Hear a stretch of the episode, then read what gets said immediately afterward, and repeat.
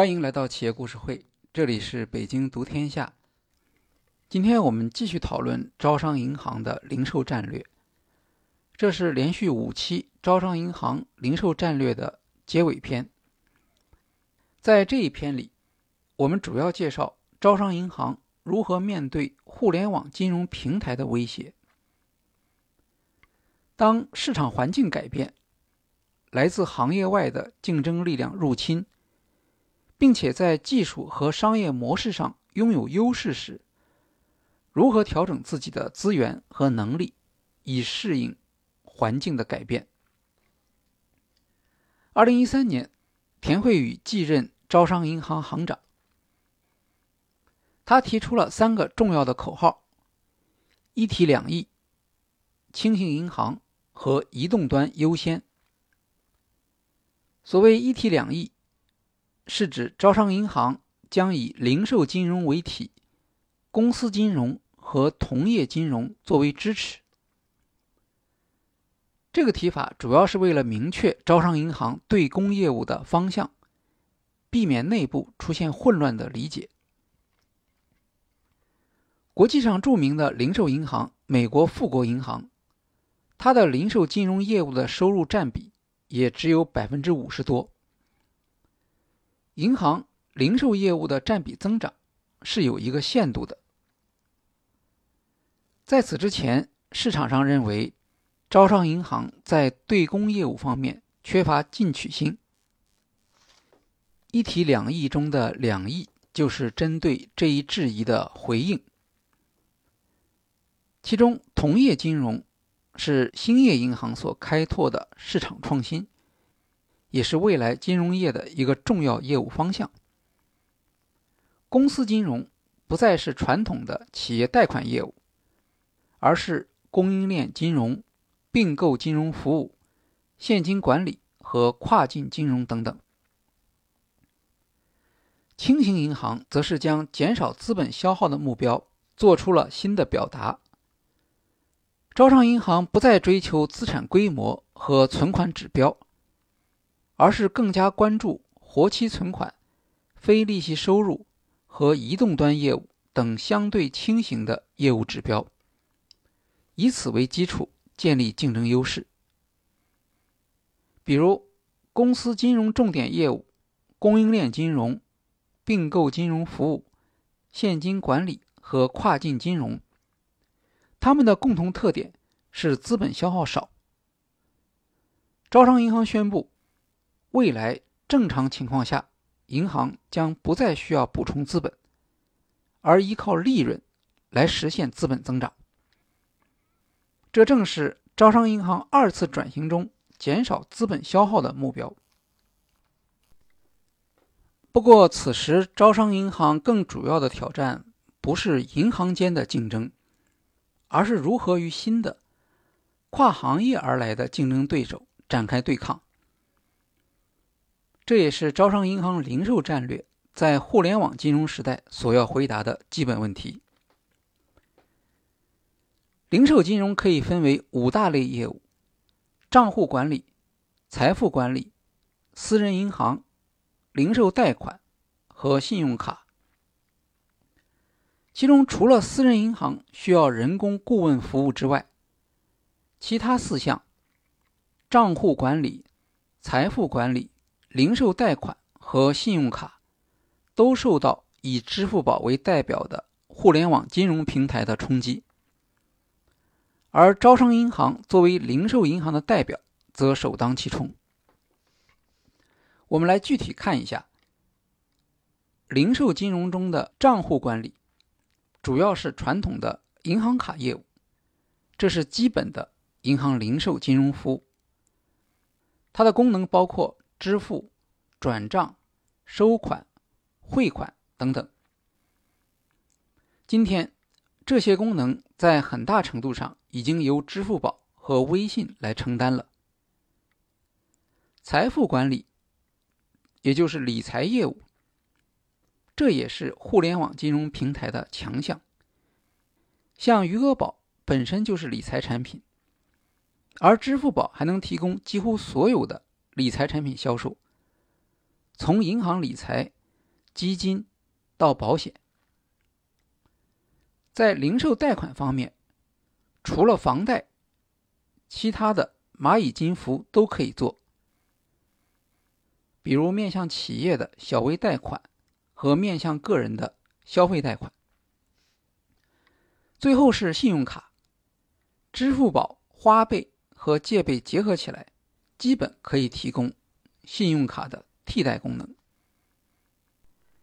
面对冲击。银行业普遍的看法是，互联网金融平台的能力主要是大规模服务，它的服务对象则是相对低端的客户，在简单的标准化的产品上，对银行有很强的替代性。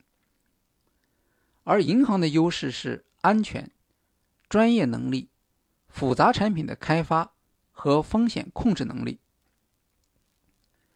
像私人银行业务需要专业顾问团队，需要人和人之间长期建立的信任关系，这是数据服务和算法模型难以替代的。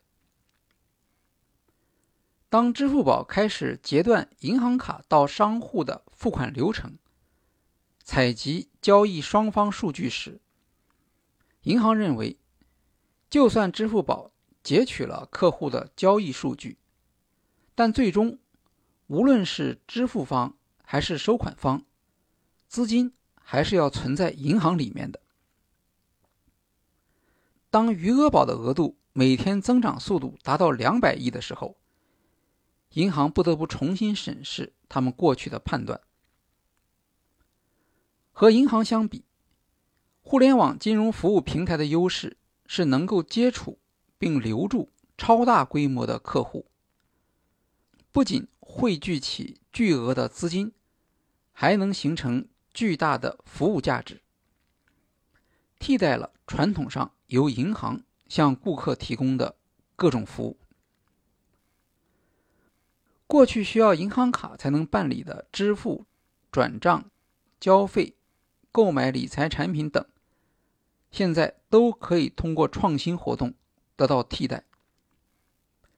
这使得银行的传统价值主张失去吸引力，而在此过程中，银行不仅失去业务，同时也失去了客户。我们来讨论的第一个问题是银行的 APP 开发。当银行意识到他们迎来了危险的闯入者，一个直觉的对策是提供竞争性的服务，以 APP 为典型。互联网平台是 APP，银行也可以开发 APP。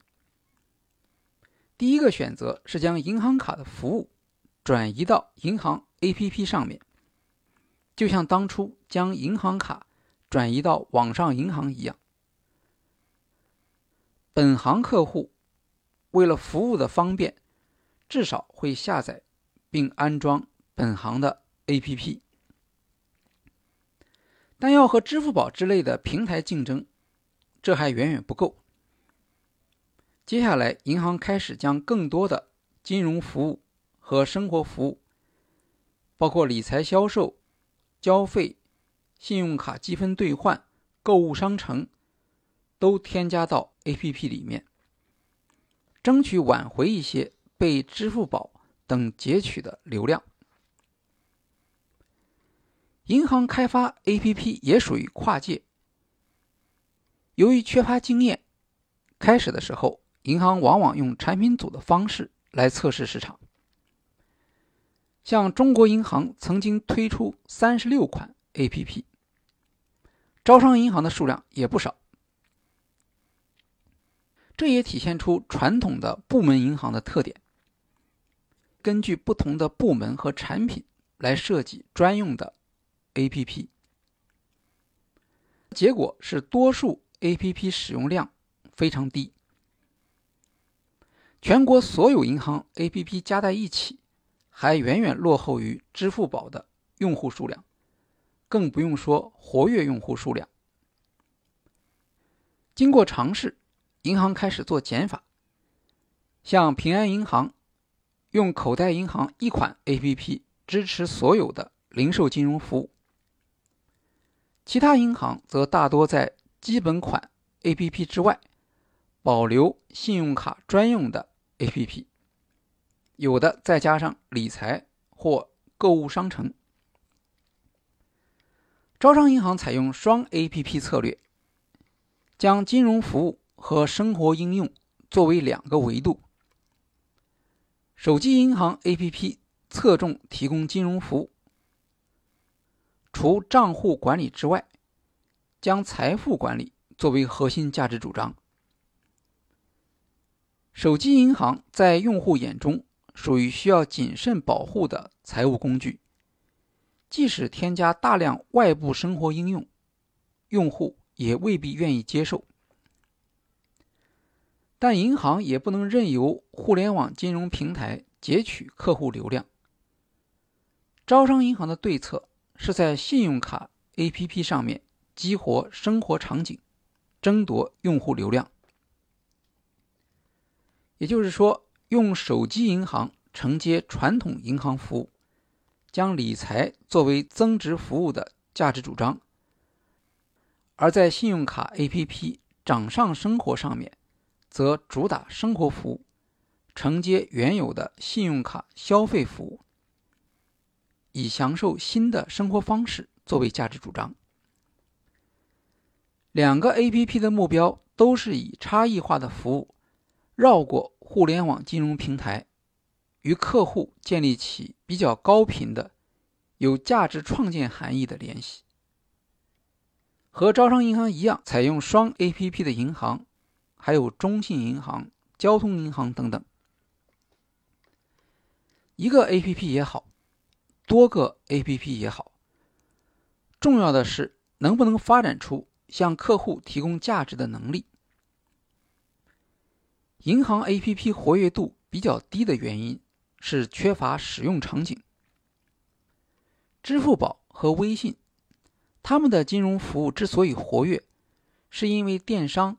和社交的需要，这些需要都是在用户的线上活动中自然产生的。银行 APP 的服务则缺乏线上的原生性。如果只是将线下服务延伸到线上，那么自然就缺乏竞争力。用户也只是在没有办法的时候才会来使用，用过就会离开。对于银行 APP 来说，出路是找到在线上发挥自己优势的业务，让消费者觉得应当到银行 APP，而不是在支付宝上面来完成这些业务。招商银行认为，要尽可能向客户传达银行专业能力的价值。招商银行的重点是将理财产品销售的独特能力。迁移到手机银行上。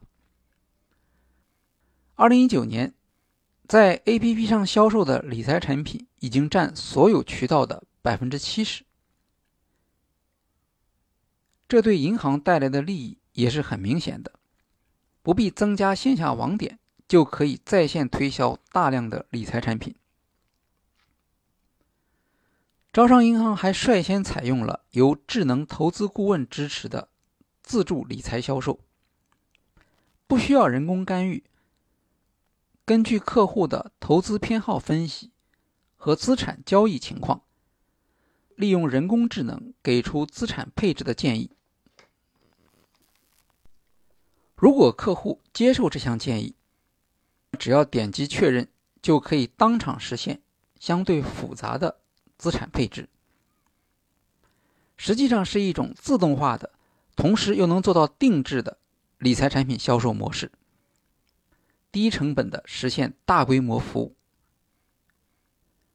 招商银行 APP 理财的价值主张是复杂的理财方案设计，其算法模型完全可以和互联网金融平台竞争，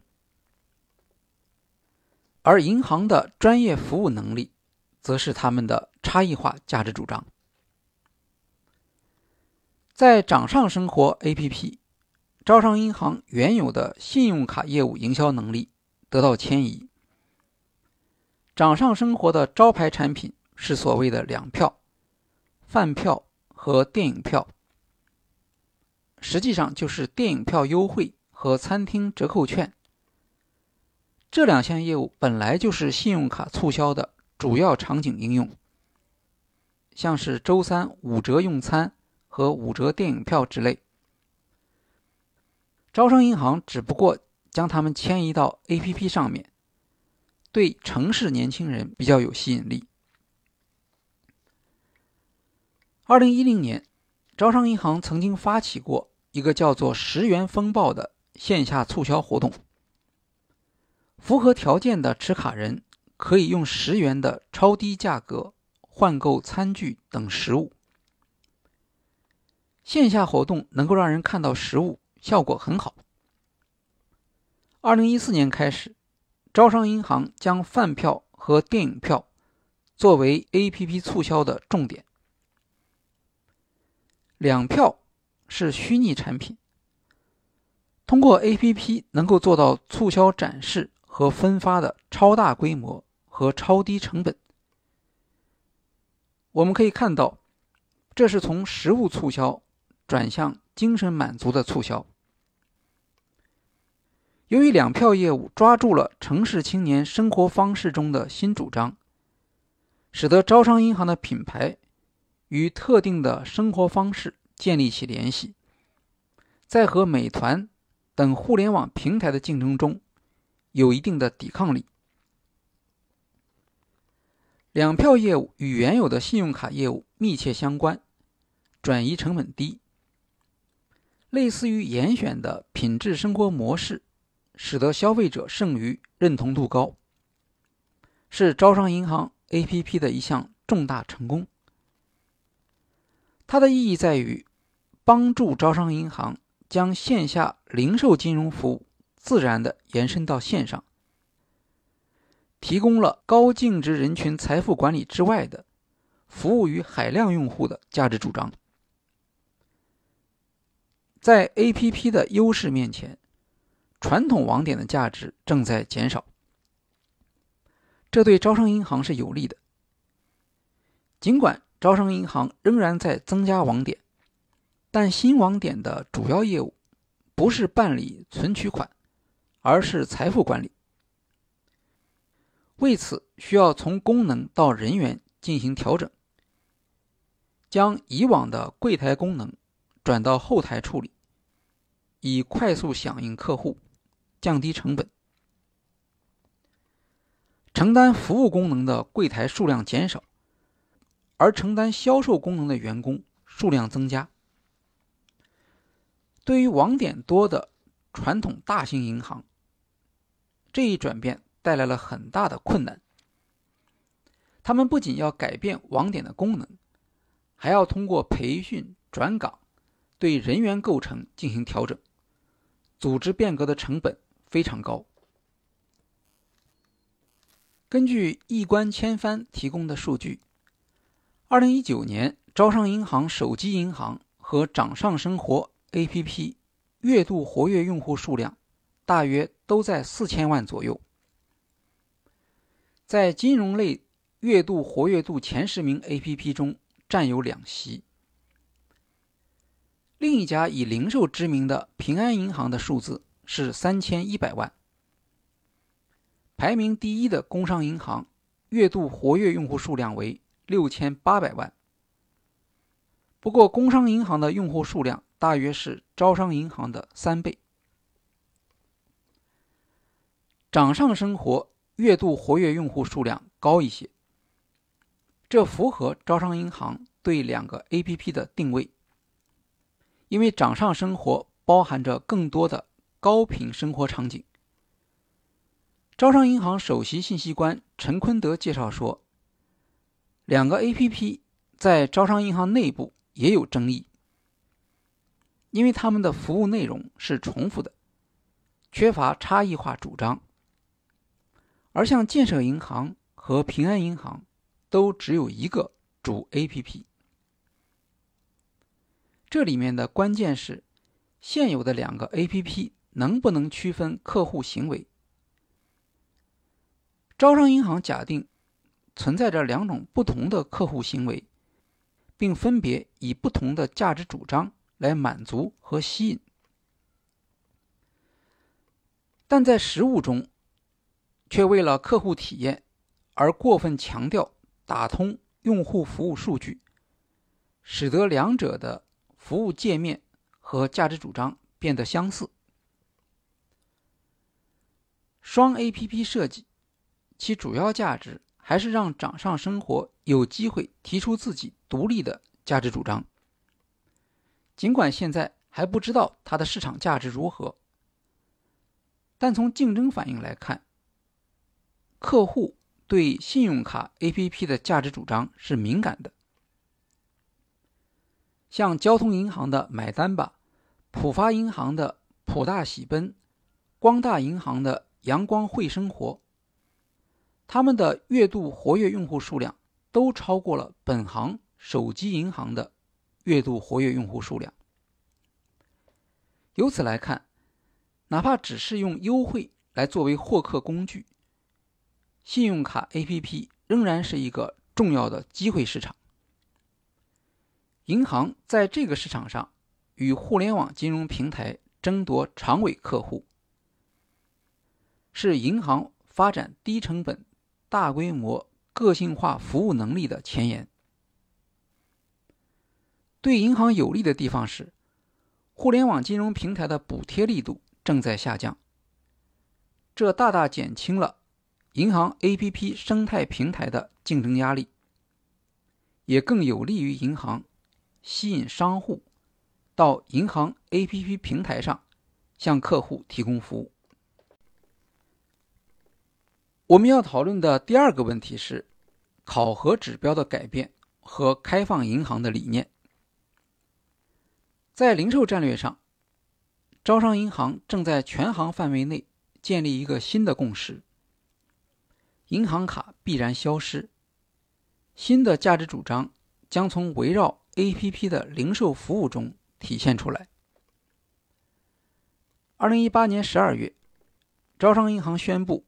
完成全国网点的全面无卡化改造项目，客户在招商银行全国任何网点办理业务，都不再需要携带银行卡，成为中国首家实现网点全面无卡化的银行。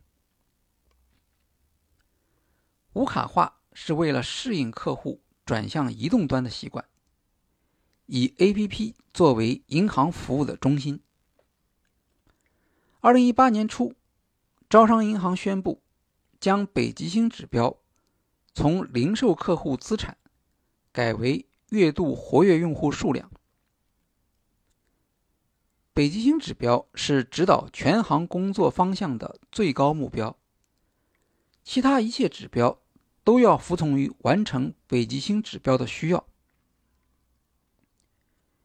月度活跃用户数量。通常是互联网平台的业绩指标。招商银行采用这一指标是一个大胆的决策，不仅领先于其他银行，而且有力地回答了在互联网金融平台的挑战下，银行可以做出的战略选择。这一决策也反映了招商银行在战略管理上进入比较成熟的阶段。二零零七年，招商银行曾经用零售客户资产规模取代存款规模作为考核指标。这项改变很好的传达了零售战略的方向。新的考核指标不是为零售而零售，也不是仅仅从银行利润出发，而是从客户财务管理的需要出发。银行应当认识到。客户对银行服务的核心需要已经不再是存款，而是理财和财务管理。和2007年那次指标转变相比，从零售客户资产规模转向月度活跃用户数量，是一个更加激进的变革。如果说零售客户资产规模和存款指标之间存在着直接的相关关系。那么月度活跃用户数量和零售客户资产之间的关系就远不如前者那样清晰。此外，互联网平台以长期补贴和烧钱而知名，讲求稳健经营的银行并不适应这种模式。从自己擅长的客户资产管理指标，转变到自己并不擅长的月度活跃用户指标，招商银行北极星指标的转变引发了许多争议。不过，招商银行的逻辑也是有说服力的。如果不做这样的改变，银行总是习惯的从自己的业务需要出发来设计 APP，内部的观点会压制以客户为中心的观点，也就永远无法和互联网金融平台竞争。相反，月度活跃用户数量作为指标。让银行之前的一些内部指标失去了重要性，可以避免用部门指标来牵制客户体验，才能实现以客户体验为中心的 APP 的服务价值。在现实中，即使互联网平台要持续做到以客户体验为中心，也并不容易。许多人对支付宝 APP 首页变得越来越复杂提出了批评，这反映了支付宝作为互联网金融平台的领导者，也要受到内部部门的压力，而不得不放松对客户体验的坚持。在落实北极星指标时，招商银行遇到了许多困难。掌上生活 APP 的用户活跃度相对容易一些，因为它本来就是以打折促销来吸引客户的。手机银行虽然也有这些功能，但客户并不习惯频繁使用手机银行 APP。要培养这种习惯，就要给客户提供价值诱导。招商银行在手机银行上主要是做理财促销。依托人工智能和数据分析技术，形成低成本、个性化和大规模的理财产品推介服务，鼓励客户自我诊断和客户自主决策的理财购买方式。为了鼓励用户使用手机银行理财，招商银行开发了手机银行的理财内容社区。邀请财经媒体和自媒体发布理财分析，组织客户讨论。过去，银行主要在营业网点进行理财宣传，或通过客户经理与客户沟通理财信息，较少参与理财社区。理财社区一般认为是基金公司、证券公司。或像雪球这样的专业论坛的功能，通过将理财社区引入 APP，手机银行为客户提供了打开应用的诱导因素。APP 的功能如果只限于本银行的服务，那么很可能变成简单的将线下业务搬到线上，没有给客户创造新的价值。招商银行认为，A.P.P. 应当有自己独立的生态。他们引入开放银行的理念，来推动 A.P.P. 的生态建设。所谓开放银行，是指银行掌握着许多消费者数据，其他 A.P.P. 通过银行开放的接口可以使用这些数据，其中主要的是客户身份。和账户管理。二零一八年，招商银行上线小程序平台，将账户数据开放给其他应用。根据官方数据，招商银行 APP 平台上的小程序已经达到六十三万个，其中有十六个场景的月活跃用户数量超过一千万。在网络世界里，招商银行将 APP 当作银行网点，发挥渠道作用，将小程序作为产品在平台上进行销售。这是传统的销售优势的延续，将销售优势导入了低成本、个性化、大规模服务的互联网平台。目前，招商银行从互联网平台服务中不收取费用，这主要是和互联网金融平台竞争的需要。其结果当然是平台服务缺乏变现能力。但如果银行的目标是用户活跃度，以及从用户转化为客户，那么后续的收入潜力仍然是很大的。早期。当平台上小程序数量不足时，招商银行通过开放内部接口来增加小程序，让分行作为小程序的开发商，至少要开发出用于本地服务的小程序。这样做一方面是初期需要更多的小程序资源，同时也是为了满足分行月度活跃用户考核指标的需要。既然小程序是分行开发，那么分行就会有激励，也有办法通过鼓励小程序调用来增加 APP 的月度活跃用户数量。此外，分行还可以将对当地客户有价值的小程序引入平台，形成本地化服务。像深圳分行曾经和沃尔玛合作。九六折沃尔玛购物卡取得成功后，进一步推广到全国客户，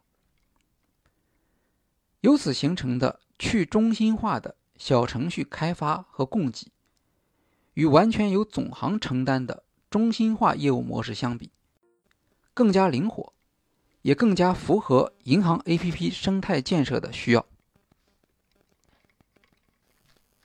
招商银行的 APP 不要求用户持有本行的银行卡，只要有手机就可以注册，将非本行客户也纳入了服务对象。掌上生活的优惠促销面向互联网全体用户开放，非本行信用卡用户也可以享受折扣。据说掌上银行注册用户中，非招商银行信用卡用户占百分之二十八。招商银行两大 APP 的用户数量超过一亿，其中有一千三百万用户是非招商银行卡用户。这就是所谓的从客户思维转向用户思维，将用户作为客户的输送漏斗。A.P.P. 增加用户数量，服务成本的边际增加非常小，可以用同一个促销项目服务大规模的用户。这种低成本、大规模服务的能力，本来是互联网平台的优势。招商银行将这项能力用于银行的 A.P.P. 平台，打造流量客户入口，成为低成本。大规模获客的工具，除了向传统的平台账户开放，如支付宝、财付通，招商银行也向其他银行的银行卡开放。比如，在手机银行内置的开放记账服务，客户可以将其他银行的银行卡接入记账服务。这样就能在一个手机 APP 上实现跨银行的账户、跨平台账户的归集。许多 APP 没有第三方支付牌照，但在使用过程中会有客户资金管理服务的需要，比如零钱服务或者预付款。招商银行将自己的银行账户服务开放给这些 APP。目前，招商银行和华为手机、芒果 TV 等进行银行账户的开放服务。用户在这些 APP 上使用的资金管理服务，比如华为钱包、零钱卡，实际上是由招商银行提供的。这类服务极大的丰富了银行获取客户的场景。他们本来不是银行所擅长的，也是传统银行服务所无法覆盖的。在零售业务中，招商银行公认的独特能力有两项：一项是吸引大量提供活期存款的客户；一项是私人银行业务。前者是低成本获得负债的能力，后者是零售客户资产的主要来源。前面曾经介绍过，百分之二的金葵花理财以上级别的客户，贡献了百分之八十以上的客户资产。这两项能力就是通过输送关系联系在一起的，在市场上和其他银行。争夺存量的高端客户，成本非常高。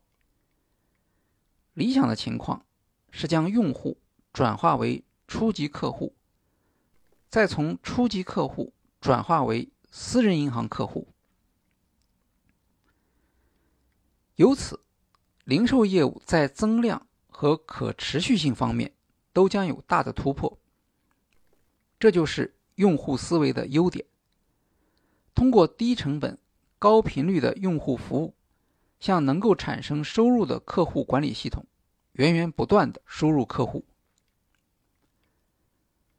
日活用户数量北极星指标，迫使招商银行采用开放银行的经营理念，跨越以往的传统银行业务场景，形成新的基于 APP 使用习惯的生态环境。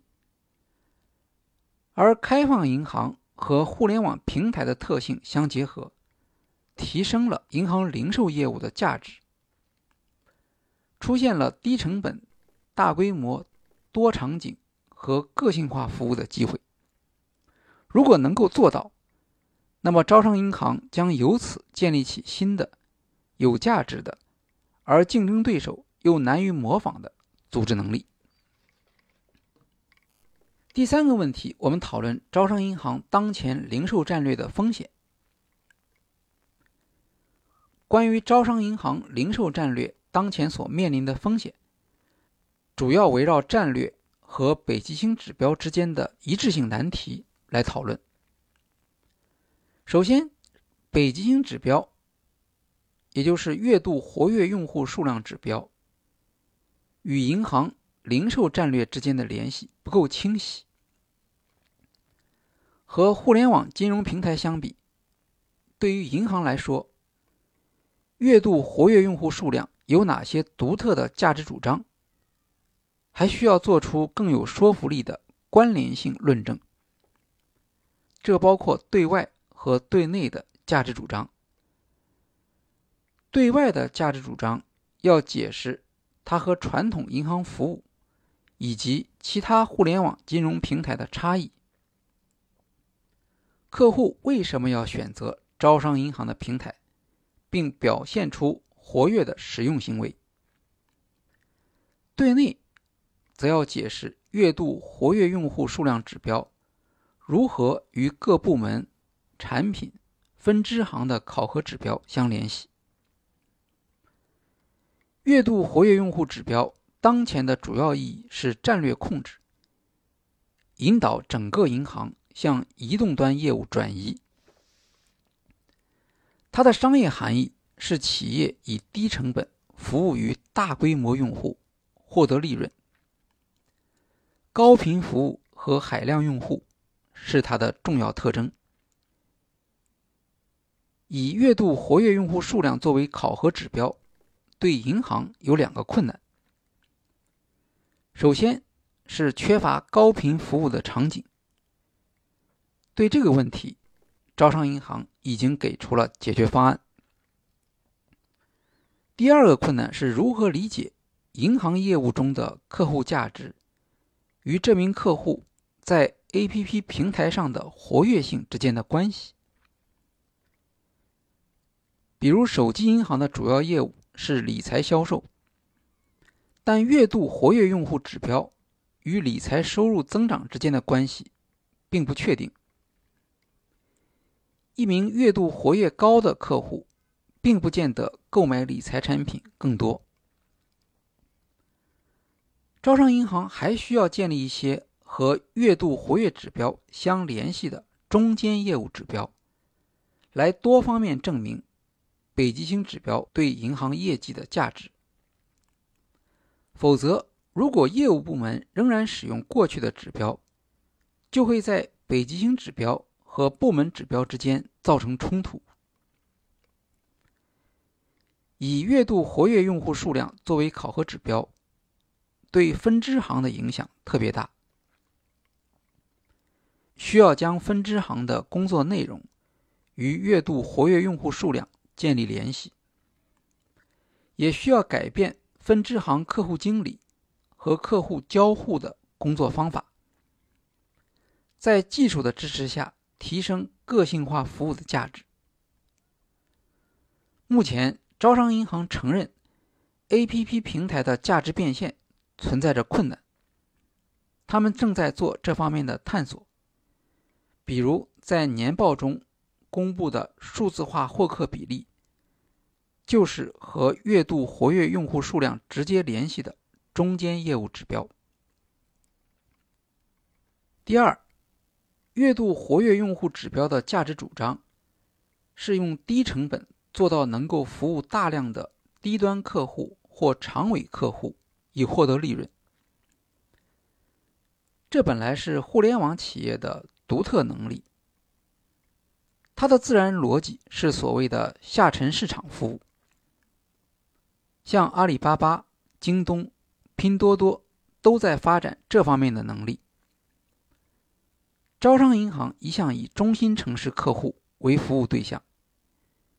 APP 平台上商家的严选特点，也发挥着客户筛选功能。这代表着它不会将下沉市场作为重要的客户细分，导致服务年轻的大城市客户群体的零售战略方向和月度活跃用户数量指标之间出现不一致。第三，月度活跃用户指标对于银行的企业文化也可能产生影响。除了积极的方面之外，可能冲淡传统银行对客户责任和自我形象的认知。比如，用户和客户的交互增加，以前一些不可想象的责任也会发生。近年来发生的与品牌和价值观有关的负面新闻事件，像是涉及互联网金融的前端事件、光大暴风事件等，损害了公司的品牌。总结一下，从2004年正式提出零售战略开始，招商银行在零售银行的道路上已经走过了十五年。在一卡通时代，竞争对手虽然羡慕招商银行能够吸引优质客户群体，但当时的市场竞争主要是以规模增长来驱动利润增长。招商银行在负债端的能力并没有显示出绝对的市场价值。有意思的是，零售领先，直到二零一六年。才出现在招商银行年报的公司愿景陈述里面，而二零一一年招商银行提出的发展愿景是无关痛痒的，力创股市蓝筹，打造百年招银。二零一四年，零售业务对银行的重要性开始显现出来，各家银行都将资源向零售业务倾斜。争夺市场份额。此时，新的竞争对手却在银行产业意想不到的方向进入市场，威胁着现有的银行。在零售金融服务数字化的过程中，银行业务的边界发生了极大的改变。对此，整个银行业目前还没有形成共识。但招商银行是准备工作做的最充足的一家。通过建立起低成本、大规模、多场景和个性化服务的组织能力，在未来的竞争格局中。占据有利的地位。好，今天的企业故事会就介绍到这里，谢谢大家。